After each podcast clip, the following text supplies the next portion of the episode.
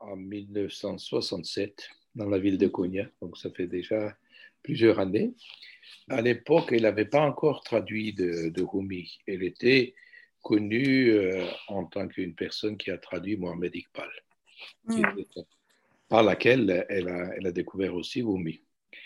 Alors en 1967, euh, Konya, la ville de Konya n'était pas encore une ville euh, capitale pour le, ce qu'on appelle le tourisme mystique ou ésotourisme comme elle est aujourd'hui. Et donc, il y avait plutôt euh, de personnes, des confréries qui venaient là. Et alors, évidemment, il faut souligner que les confréries à l'époque, qui est toujours interdit en Turquie, euh, avec une loi républicaine de 1925. Donc, à l'époque, c'était un peu plus strict. Aujourd'hui, c'est plus toléré. Donc, c'était une occasion d'un rassemblement de, ceux qui ont connu la tradition, ceux qui ont vécu dans, dans les confréries. Et évidemment, euh, à cette époque-là, à Konya, la tradition était complètement perdue. Donc, euh, euh, c'était plutôt des gens d'Istanbul, des musiciens d'Istanbul, notamment moi avec mon père aussi, qu'on y allait. Et donc, toutes les personnalités d'Istanbul et les derviches d'Istanbul venaient à Konya pour faire l'annuelle commémoration de Rumi. Et donc, euh, tout le monde restait dans un hôtel qui était le seul grand hôtel de, la ville. Et Eva, c'est là que j'ai rencontré Eva Devitré. Et parmi d'autres, il y avait aussi deux autres, deux autres euh, femmes. Euh, donc, Anna Massala, qui était une turcologue italienne qui venait de Rome. Et puis Anne-Marie Chimel, qui est une islamologue et Eva. Donc Eva s'est distinguée d'elle euh, parce qu'elle était tout le temps en train de répéter Je suis musulman. Et pour être sûr que les personnes en face euh, puissent le comprendre, donc elle répétait la même phrase d'abord en français Je suis musulman, d'après I am muslim, et, après en turkish, et en turc Je suis musulman, ben musulman. Donc, elle répétait ça sans cesse à chaque fois que qu'elle rencontrait quelqu'un. Donc, elle était tellement fière d'être convertie. Et pour elle, c'était essentiel de savoir de, faire savoir aux personnes qu'elle rencontrait qu'elle était convertie, elle était musulmane. Donc, après Konya, euh, je l'ai retrouvée à Istanbul parce que tous ceux qui étaient à Konya après la, la fête continuait, disons, entre guillemets, la fête continuait à Istanbul. Donc, il y a eu des réunions chez Madame Samia Ayverdi, qui était une disciple de Kenan Rufai, et puis d'autres femmes comme euh, Nézia Aras, Sophie Houri, Safia Erol. Ce sont des, femmes qui avaient déjà, euh, qu'elles étaient très connues par leur discours sur le soufisme et par leurs écrits sur le tasawwuf comme on dit euh, en turc. Donc, euh, elle était là, elle était très appréciée, et puis elle était assez impressionnante parce que euh, elle avait, pour ceux qui la connaissent physiquement, donc elle était une toute petite personnage, très modeste, avec, qui parlait avec une voix très monotone et très petite et très douce, et clignait des yeux tout le temps. Et donc, moi, je ne comprenais pas français à l'époque, donc on, on a échangé quelques mots en anglais. mais sa tenue, sa présence était, assez impressionnante et, appréciée. Donc, euh, Eva, après, moi, je l'ai retrouvée, et retrouvée à, à, Paris, parce que quand je suis installé à Paris, d'ailleurs, on est venu là en 1970 pour faire des cérémonies de Dervish Turner au théâtre de la ville. Alors, elle était très présente parce que les SEMA euh, qu'on a préparé, c'était euh, six représentations, donc toute une semaine. Et chaque soir, il y avait une réunion chez quelqu'un. Donc, Eva, elle était là encore. Euh, et donc, elle faisait partie un peu de nos rencontres, de, de, ce pont entre l'Europe et, ceux qui représentaient la tradition de, de Meulevia, de Derviches. Donc, euh, après, moi, quand je suis venu à Paris en 1972, euh, j'ai découvert qu'il euh, y avait beaucoup d'académiciens marocains, enfin, particulièrement marocains, mais Afrique du Nord, Algériens, des Turcs, des Persans, des, Hindous, enfin tous ceux qui parlent le français, qui étaient là pour faire un doctorat, une thèse sur Rumi. Et évidemment, Eva était incontournable, incontournable. Et donc tout le monde lui rendait visite dans son appartement euh, parisien. Et, donc c'était c'était une personnage qu'on fréquentait.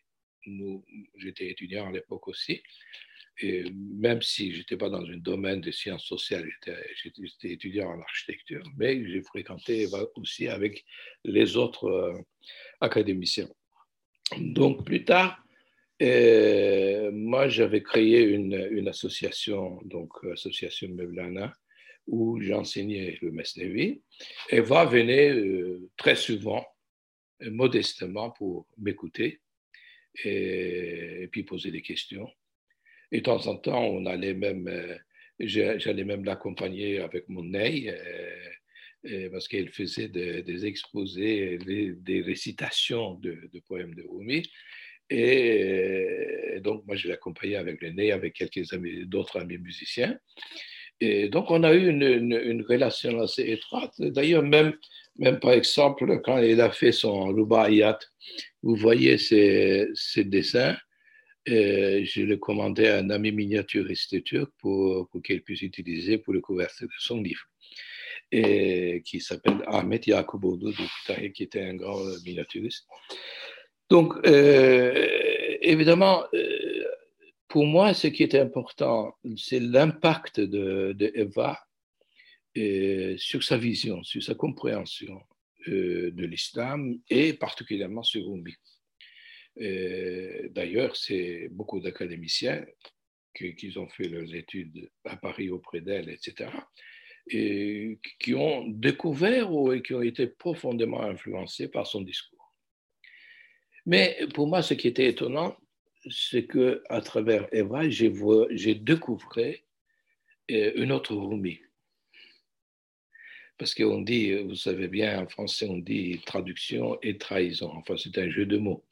Mais Eva, elle faisait une adaptation, donc elle a recréé un Rumi un peu dans son univers et à sa façon, qui, c'est un Rumi qui est devenu à la fois un scientifique, parce qu'il avait découvert les atomes, la fission des atomes, c'était en même temps psychanalyste, parce que dans les Mestévi, il y a des passages où euh, il fait, enfin, on peut faire, faire de rapprochement. Et euh, c'était un fin psychologue. Euh, euh, enfin, il était, il était tout. Il est gnostique, il est mystique, il est savant. Mais enfin, il, y avait des, adjectifs et des attributs qui ont été développés dans le discours de, de Eva qui, nous, traditionnellement, nous ne les connaissions pas, ces discours. Donc, c'était un autre Rumi qui, a été créé par Eva. Mais aujourd'hui, ce qui est extraordinaire, son impact, donc son, sa vision de, Rumi, créée par Eva, est devenue euh, aussi, avoir assimilé à travers donc ces, ces académiciens qui l'ont connu, qui ont lu ses ouvrages, est devenu euh, aussi euh, une partie d'une tradition. Maintenant, aujourd'hui, si vous allez à, à Konya et puis vous demandez à n'importe qui expliquer un petit peu ce que le SEMA, ils vont répéter ce que Eva transcrit. Par exemple, euh, elle a, expliqué le SEMA, la, cérémonie de Davistuna, comme des planètes qui tournent autour du Soleil, c'est comme une euh, exposé de, de, galaxies, etc. Tout, ça traditionnellement n'existait pas. Mais aujourd'hui est devenu une façon traditionnelle de l'expliquer, parce que personne qui fait le SEMA, il, va dire je, je représente les galaxies. C'est plutôt une, une, comment dire, une cérémonie de zikr, de prière et, profonde qui existe depuis plusieurs siècles. Et, donc, on n'a jamais expliqué le SEMA comme ça. Il y a eu des poèmes, des images poétiques qui, peuvent euh, s'est transformé en symbolisme comme elle l'a fait, mais ça restait pour nous comme une poésie comme une métaphore poétique, non pas comme une définition, euh, explication logique de la chose. Donc, euh, Eva a eu un impact assez important sur, euh, sur le monde musulman. D'ailleurs, comme vous savez, elle a eu même une, une, chaire, elle a été acceptée à, l'Égypte, à LSR. Et donc, euh, elle, a été, elle a été appréciée non pas, parce qu'il faut faire quand même euh, souligner, il faut souligner ceci, parce qu'on a connu beaucoup d'orientalistes. Mais il restait des orientalistes. Euh, mais, Eva, elle fait un pas de plus. Elle ne s'intéressait pas à Rumi en tant qu'une académicienne ou une chercheuse, mais elle était là pour, euh, pour dire Je le suis. Je suis disciple de Rumi, je suis musulman, je suis un fervent disciple, fervent disciple de Rumi. Donc ça changeait tout. Alors que le regard dans notre univers envers des orientalistes était un peu, un peu distant, vu l'expérience de d'autres orientalistes qu'on a connus, et, comme d'ailleurs Louis Massignon, qui a beaucoup inspiré euh, euh, Eva. Et donc, euh, alors qu'elle, elle était vraiment, elle faisait partie de nous. Donc, c'est une chose très, très importante. Donc, euh, une autre chose, euh, évidemment, euh, que je dois, je dois dire dans nos conversations, évidemment, j'ai découvert qu'on avait beaucoup de, de, points, que, de divergences de, de, pensée avec elle. Par exemple, nous savons que dans le monde musulman, le Coran, sans sourire Nissa, nous dit que Jésus n'a pas été crucifié. Alors que dans nos conversations intimes, Eva, elle avait des doutes là-dessus. Pour, pour, elle, euh, elle n'était pas, elle, était crucifiée, donc parce qu'elle ne pouvait pas accepter ça.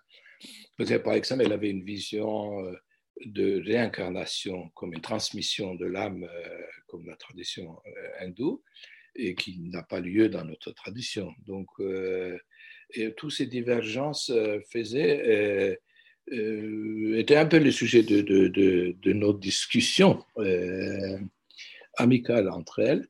Et puis, il y avait un autre point qui est, qui est aussi important, c'est que vous savez que, que dans le Mesnevi de Rumi qu'elle a traduit, il y a aussi des versets un peu osés, osés dans le texte, notamment dans le cinquième volume, il y a des histoires que, ceux qui connaissent le Mesnevi vont les découvrir. Alors, euh, quand il faisait les traductions, il disait, mais écoute, si, euh, euh, comment je vais faire? Parce qu'il était tellement pudique qu'il n'oserait pas de, les traduire telles quelles. Alors, je disais, mais Eva, si Rumi l'a dit, ben, il faut les traduire. Donc, ce n'est pas à nous de, de faire une censure là-dessus. Donc, euh, ces histoires ont une sens profonde aussi. C'est pas, pas gratuitement dit. Mais elle disait, euh, oui, mais peut-être les gens, ils vont mal comprendre, mal interpréter, ça va, ça va pas être très bien pour Rumi, donc il faut mieux, etc. Et à la fin, elle a traduit ces passages, comme vous le savez, en latin pour que personne ne puisse comprendre. donc, euh, euh, mais en même temps, donc, malgré toutes ces petites euh, conversations qui, sont, qui sont aussi importantes comme souvenir avec elle, elle reste quand même un personnage adorable et qui a fait découvrir à l'Europe à l'Europe une version qui est la sienne aux Turcs et aux musulmans, mais aussi à l'Europe, une, euh, presque l'ensemble des, ouvrages de, Rumi. Donc son œuvre est très précieuse. Et donc, euh, comme on dit en, turc ou en arabe, on dit Rahim Allah.